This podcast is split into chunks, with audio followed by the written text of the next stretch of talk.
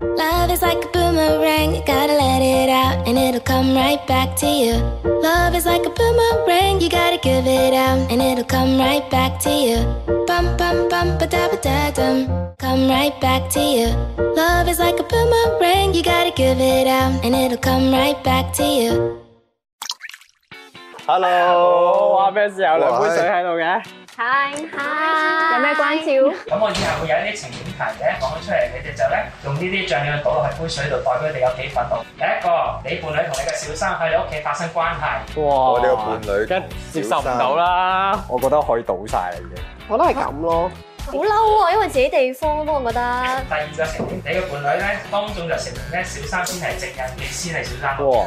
勇氣可嘉係我欣賞嘅，倒少少得啦。唔可以原諒啦。我覺唔緊要啦我覺得唔需要加咯。我可能會同佢講翻咩話，我係小三，其實你係小六咯。第三個情景，你嘅伴侶當街當行打你。打是情，罵是愛，我都我中意。冇乜嘢喎。佢打得我舒服，我打翻佢一下。好打嬲爆喎呢個。 I like that。可以接納床。好嬲，有冇搞錯男人啊？你臭你哋啊！ 你哋三個兩加咗好多醋，呷咗好多醋喎。哇，好冷靜咁處理成件事。我都唔係好嬲喎，我覺咁得。你又落咁多醋，頭先又係拉咗。我聽講，我唔係好嬲，已經係咁樣㗎啦。OK。哦但係有冇真係試過出現到類似咁嘅情況咧？但係啊真就係真係冇試過俾人當街冚我一巴，我覺得如果我有呢個經驗，真係自己冚人。人哋就有。哦。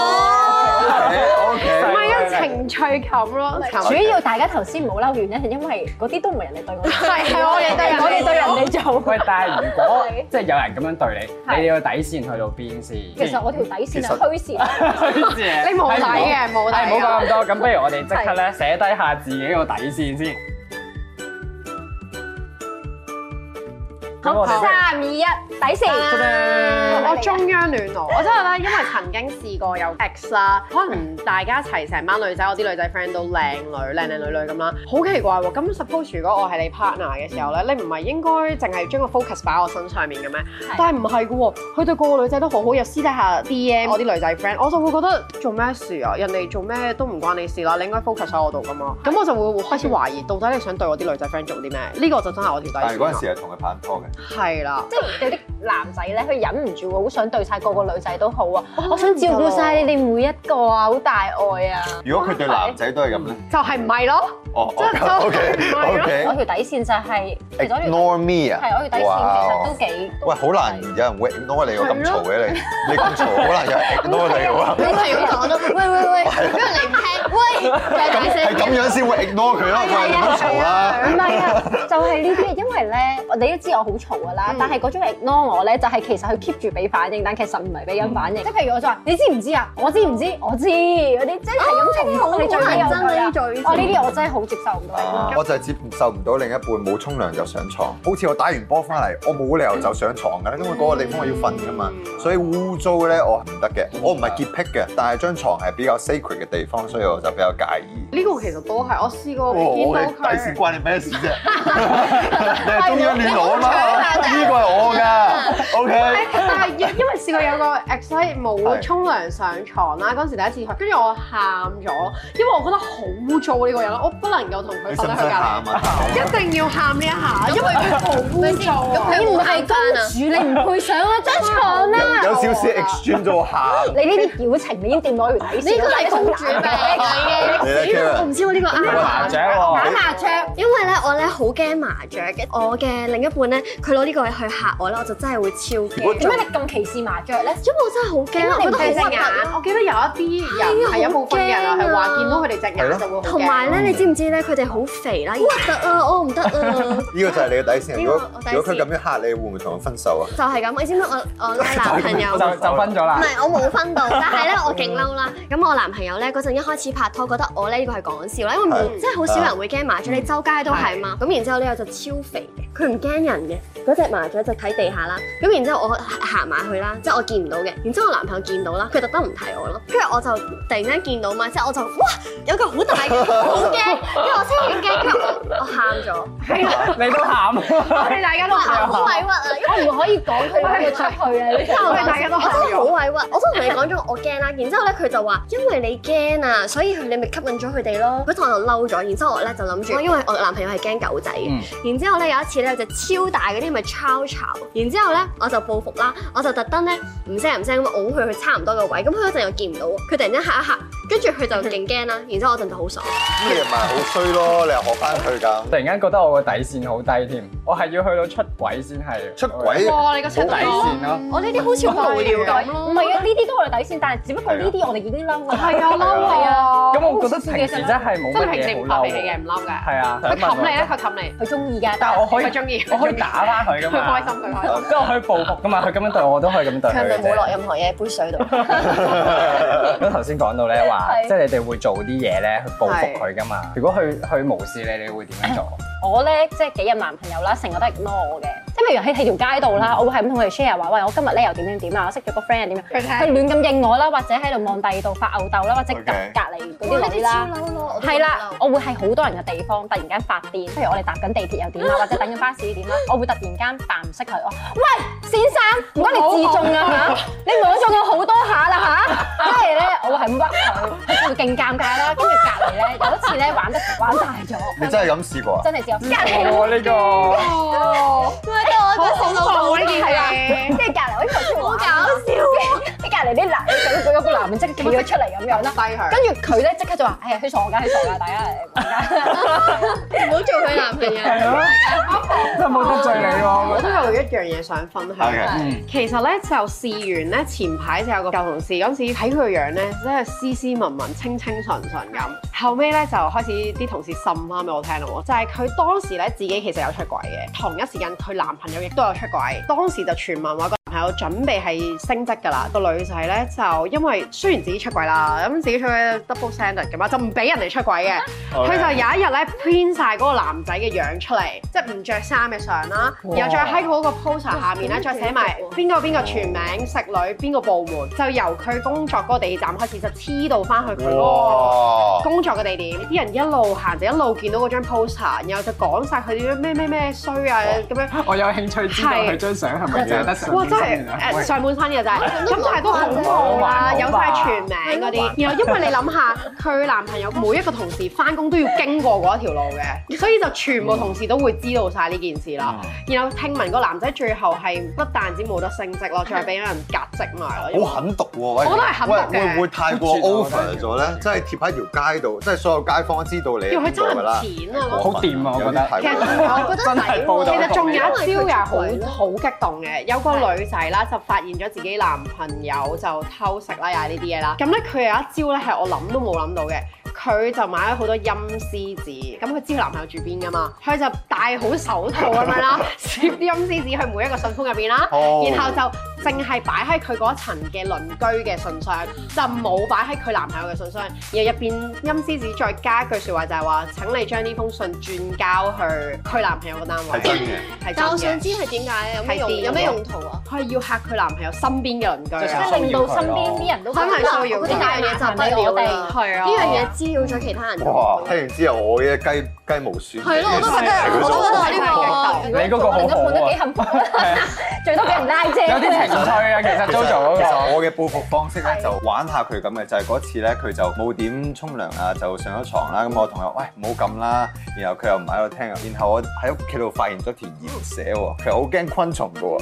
咁好我壞咧啊呢就個人！攞去旁邊度嚇下佢。我唔係真係想報復嘅，因為佢驚個樣好 Q 啊，所以我想去啊睇下佢，又玩下佢咁樣。我個，就你都觸碰到佢底線喎，咁樣會唔會啊？但係好過陰司紙咯，我覺得點都啊係咪先？係咪先？我好過啊嘛。你哋嗰啲方法咧都太差啦哦我。想點啊我講下我嗰個你先有。幾頭先話佢 good 我之前咧真係試過咧有一個男朋友咧，佢係出軌，咁佢後尾咧同翻我講話，其實咧佢唔中意嗰個男仔嘅，佢係咁做咧只係想激我嘅啫。嗯跟住其實我嗰陣時咧都好掛住佢，咁我就叫咗佢上嚟我屋企，我就係選擇咗以德報怨，我又係煮翻餐飯俾佢食嗰個。就係啊對佢更加好咯。我煮咗餐飯哦俾 佢食， O K，呢呢招好個啊，以退為進。好唔好食嘅？好食。跟住佢喊咗唔。係，我有問佢，跟住佢喊然後咧，我有問佢好唔好食，跟住佢話好食，O K 啦，唔係唔係，但係佢嗰刻咧，佢係喊住咁樣食嗰餐飯。係咯，又喊啊！跟住，但係佢後尾咧，佢係對我更加好咯，因為佢開始好唔舒係真心。先，咁你有冇同哇佢唔一齊？中意呢個劇情有啊有啊有啊我都唔中意。應該有好結局。其實佢係最恐怖嗰個人嚟嘅，點解啊？心理戰啊呢個係咪人，有心機婊啊？喂，好殘忍啊！即係直接咧喂即係拍個波埋去拍翻轉頭，呢個人喂就即係話嗱我要令你更加愛我，即係恐怖情如果我係人，嗰個精男神控制。如果係我個男仔俾佢報復，我都起碼有餐飯食啊，係咪先？我俾你嗰個女仔報復，係啊，你就收音 CD 啦，我可能要啊移民二㗎萬喎，係咪唔好再留喺香港。咁認真，大家喺呢啲暴徒有冇後悔過咧？即係你有冇後即係悔咧？煮咗餐飯，煮一餐飯啫嘛，買一餐餸你應該係應該落毒咯。咯。佢有冇真係應應你諗嗰樣嘢？因為你係放長線啊嘛，你係望唔得係，遠其啲。實你唔好諗得我咁心你機。冇諗，你比我諗中你係更想加咁啱買咗啲餸，但我嗰陣時咧真係冇諗多嘅，純粹就係想好好地對佢咯。咁有冇後悔咪咧？即係有時咧，即係覺得佢出軌咧，會唔會係自己都有問題咧？ 我一定唔會咁諗。 sorry，我個蝦頭我要托翻佢，甩咗教。我就覺得我就唔後悔嘅，因為呢啲下下係誒情趣啫，大係咪先 JoJo 嗰個都係啊，其實幾搞笑嘅。佢哋係會因為咁更加愛我咯。我都覺得幾搞笑啊！你嗰個好叔叔無哥聊哥就應該會後喂，悔。我覺得你要情後悔。唔係啊，嗰啲太低你啦，Suzuka 唔做呢啲收嘢啊，埋你張獅子啦，條褲攞出嚟。跌咗出嚟，跌咗出嚟。我個人就唔復仇嘅，我好 peaceful 嘅，係啊咁樣啦報復嗰隻。啊報復心態好強，係啦，即係我覺得唔愛一個人已經係最大嘅報復嚟噶，即係只要你對我做錯一樣嘢，咁我就即而家走。幾 hurt 喎，呢個最 hurt 其實係啊我一個原諒機會都唔會俾咯。我覺得復仇係一個好無謂嘅行為。係啦，你只會 hurt 到大係家。啊如，果你做好啲自己就得㗎啦，即係你復仇，冇意思等佢日日睇住你越過越好，係咯就真係，因為你真係唔理佢啊 dạ. 嘛。係啊，你冇理由咁理智噶嘛。當你仲係愛緊嗰個人嘅時候，所以其實係啊要時間去治愈嘅。復仇某一個位可能都係因為好愛佢，所以想佢 get attention 咁樣咯。哇！喂，大家啲方法都咁陰毒，我哋而家投票啦，邊個講得最差嘅指佢出嚟。最差 我已經諗到輸咗嘅咧，懲罰咧就係飲翻自己嗰杯嘢。一、二、三。喂係啊，頭先都話佢自己都諗唔到指邊個啊，佢想指翻自而家自己輸咗要飲翻自己嗰杯嘢。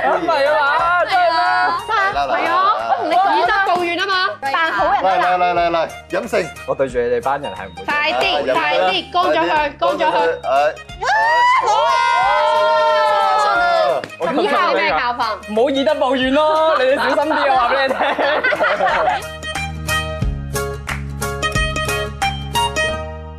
Give it out, and it'll come right back to you.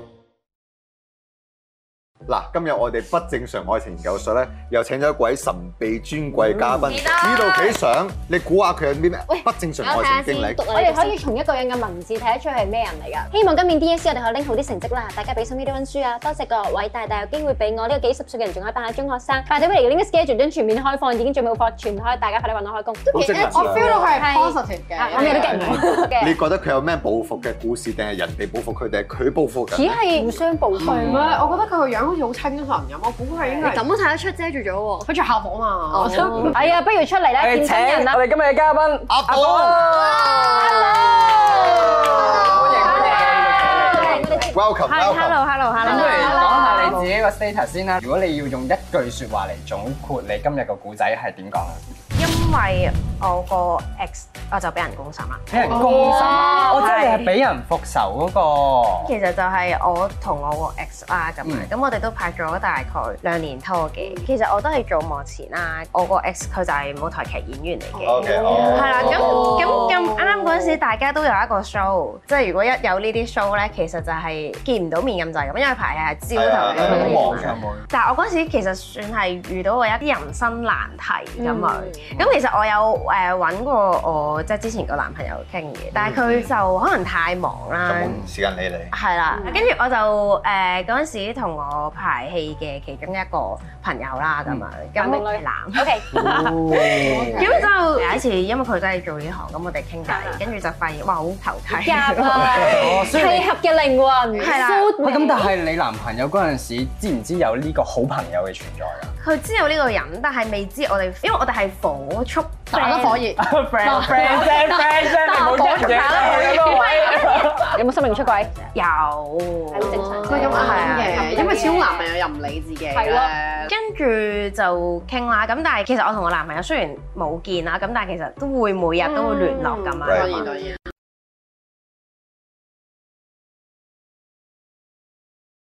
當時嗰個男朋友係唔知道你有嘅，佢知佢知嘅。嘅，但係佢可能會覺得誒咪又係嗰啲，係啦，個個都會有㗎啦，係啊，手你夾留住硬啦我啦工作嗰啲又我係。想問你有冇俾個説話佢聽啦？嚇你唔揾我傾啊？唔緊要啦，我揾我個 best friend so。但但係其實你嗰時因為如果有啲嘢嘅時有候，冇有時就已經係會隱藏咗呢個人嘅存在，你已經唔會再咁俾你你男朋友知咯。係嘅但其實我覺得咧，你對即係我覺得人中意人冇問題，你對呢個咧男朋友以外嘅呢一個蘇眉有好感啦。咁但係你哋都係只係傾電話，有冇出街先？冇嘅，冇出冇街，只係傾電話，亦都冇冇冇咁睇戲絕對冇呢個真係絕完對全冇。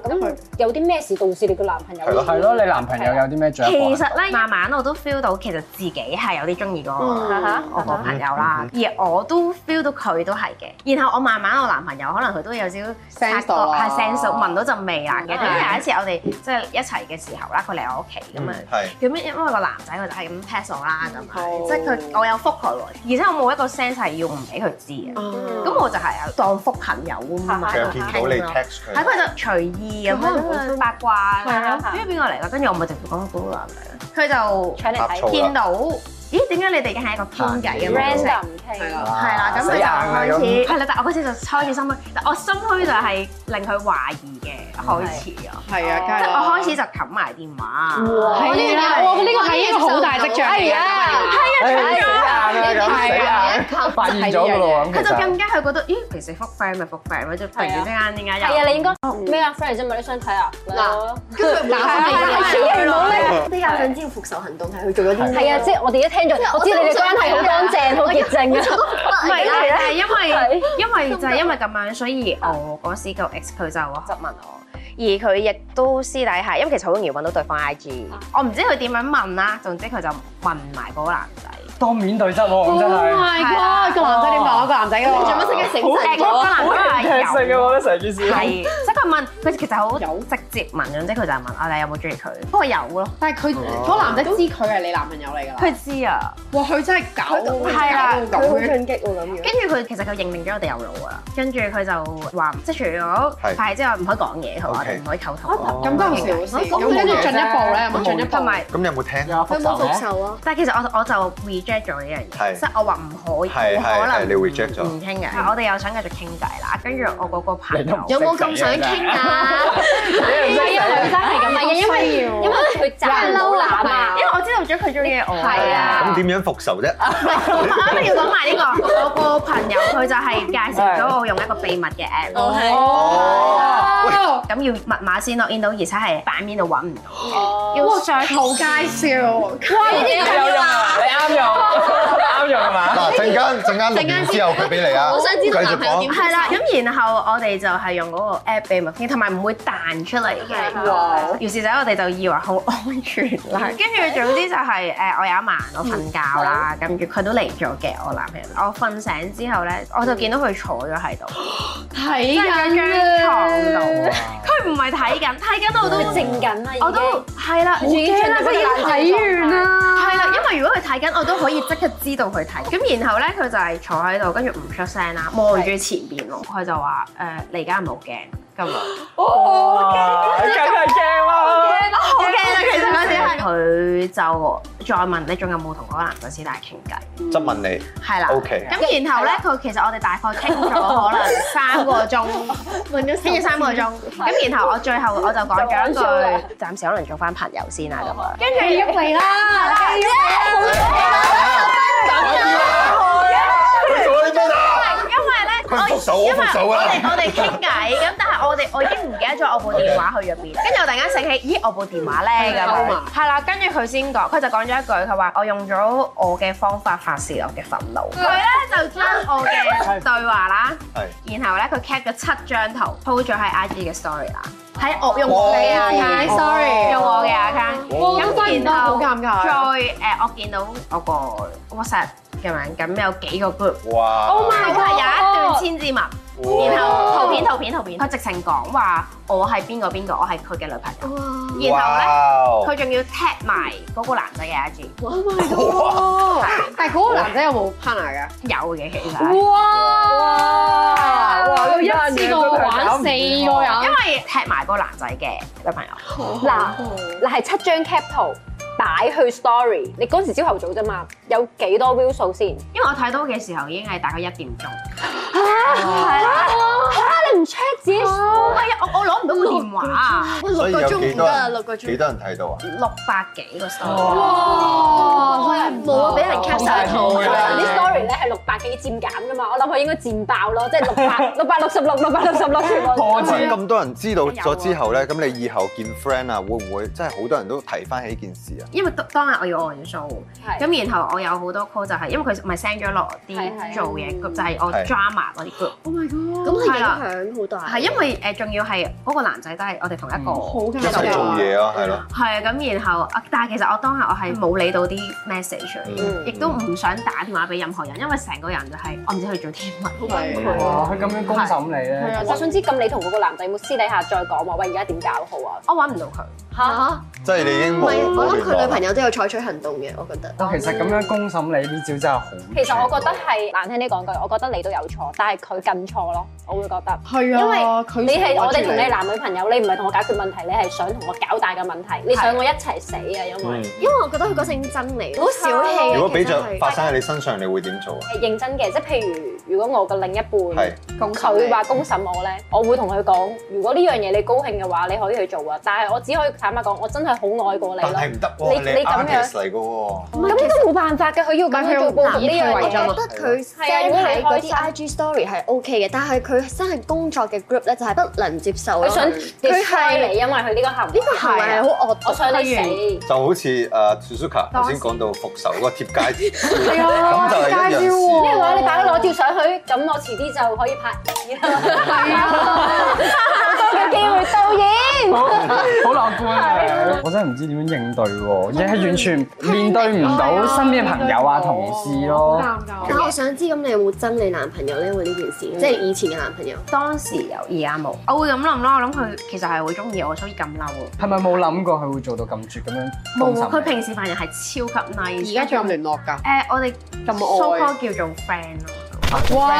佢孤心完你，你仲都 friend 到仲我， friend 到。哦我諗我哋仲 friend 到嘅原因就係我哋互相傷害過。Oh 都明白嘅。哇！呢個都真係幾爆。抵啊我弊咗十分我鐘有好氣多嘢想私底下問嘅，真係嗱，大嘅。家學到啦，即學到嘢係千祈千祈唔好信啲 Apps 啊嚇。同埋就算你做錯啲咩都要理直氣壯。多謝阿寶，多謝多謝多謝多謝